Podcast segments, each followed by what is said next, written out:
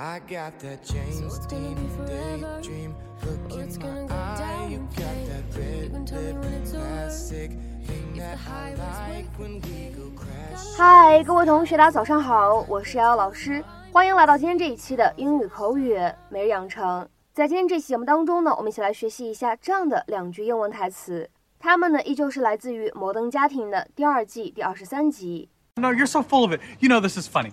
You're so full of it. You know this is funny. 你们都是装出来的，你们明明觉得这很搞笑。You're so full of it. You know this is funny. You're so full of it. You know this is funny. You're so full of it. You know this is funny. 在整段英文台词当中呢，我们需要注意一下。先来看一下第一句话，当 full of it 这样的三个单词呢出现在一起，其实呢我们可以有两处连读。我们呢可以把这样的三个单词读成 full of it，full of it。那么再往后面看，第二句话当中呢，this 和 is 出现在一起呢，可以有一个连读，this is，this is。 Hey. Hey guys, Hey, come on over. Have some lemonade and cookies. Jay, that's not looking very It's good. fine. quick, who's the president? Obama. Phil, please, I'm trying to rule out a stroke. It's not a stroke. Why does everybody always assume I'm having a stroke? Age. Diet? You forgot to bring my bread. I'm sorry we're late. Oh, it's okay. We got to leave in about five minutes, though.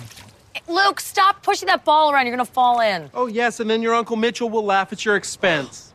I'm just saying it's a character flaw. Okay, okay, quick pull here.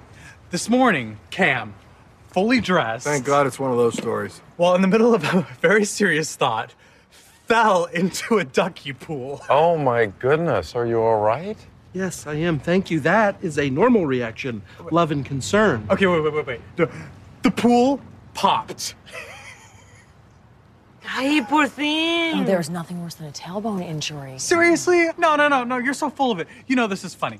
Picture this falling into a tiny pool. He'll be here all week, folks. Literally, because you're not coming home with me. Jeez, there's my little Stella. That's my girl. Hi, sweetie. You're so cute. I just want to eat your face. Oh, you remember when you used to hold Alex like that and you wanted to eat her face? Yeah. Now she's off to high school. Hmm. Time marches on, huh? Yep. You know what's really sad? What? The end of Titanic. Hey, Luke, do you realize in two years you and I will be graduating? Not now. I think I'm moving the ball with my mind. Well, I'll be graduating.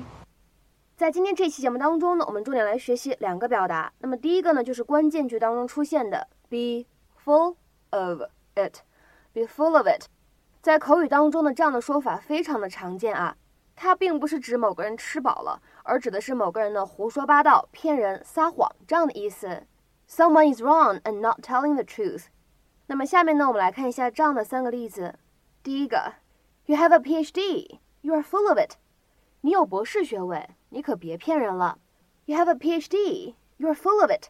再比如说，看下面这样一个例子：He's always saying he'll buy me things, but he's full of it。他总是说他会给我买东西，但那些呢都是骗我的。He's always saying he'll buy me things, but he's full of it。再比如说，看下面这样一个例子：He claims to have fixed the watch, but I think he's full of it。他说他把手表修好了，但我觉得他在胡说八道。 He claims to have fixed the watch, but I think he's full of it. 那么在今天视频当中呢，我们还出现了另外一个非常有用的表达，叫做 false alarm。什么意思呢？它表示的是假警报，就是我们平时汉语当中说的虚惊一场的意思。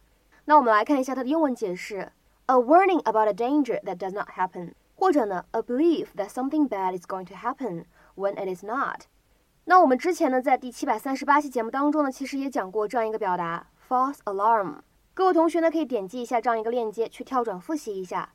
下面呢，我们一起来看一些例子。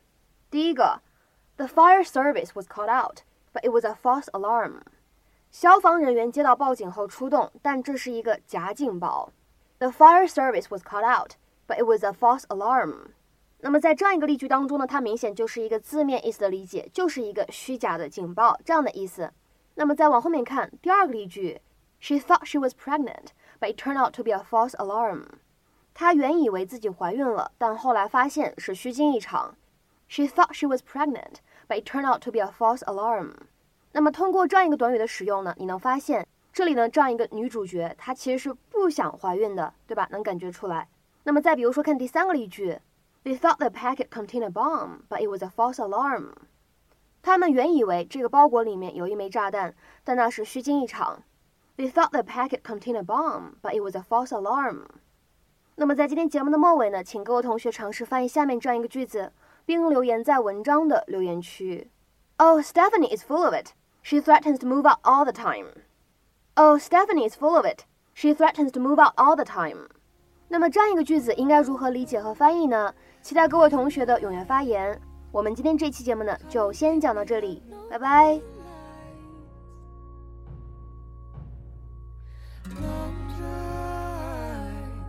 Standing burning flames of paradise.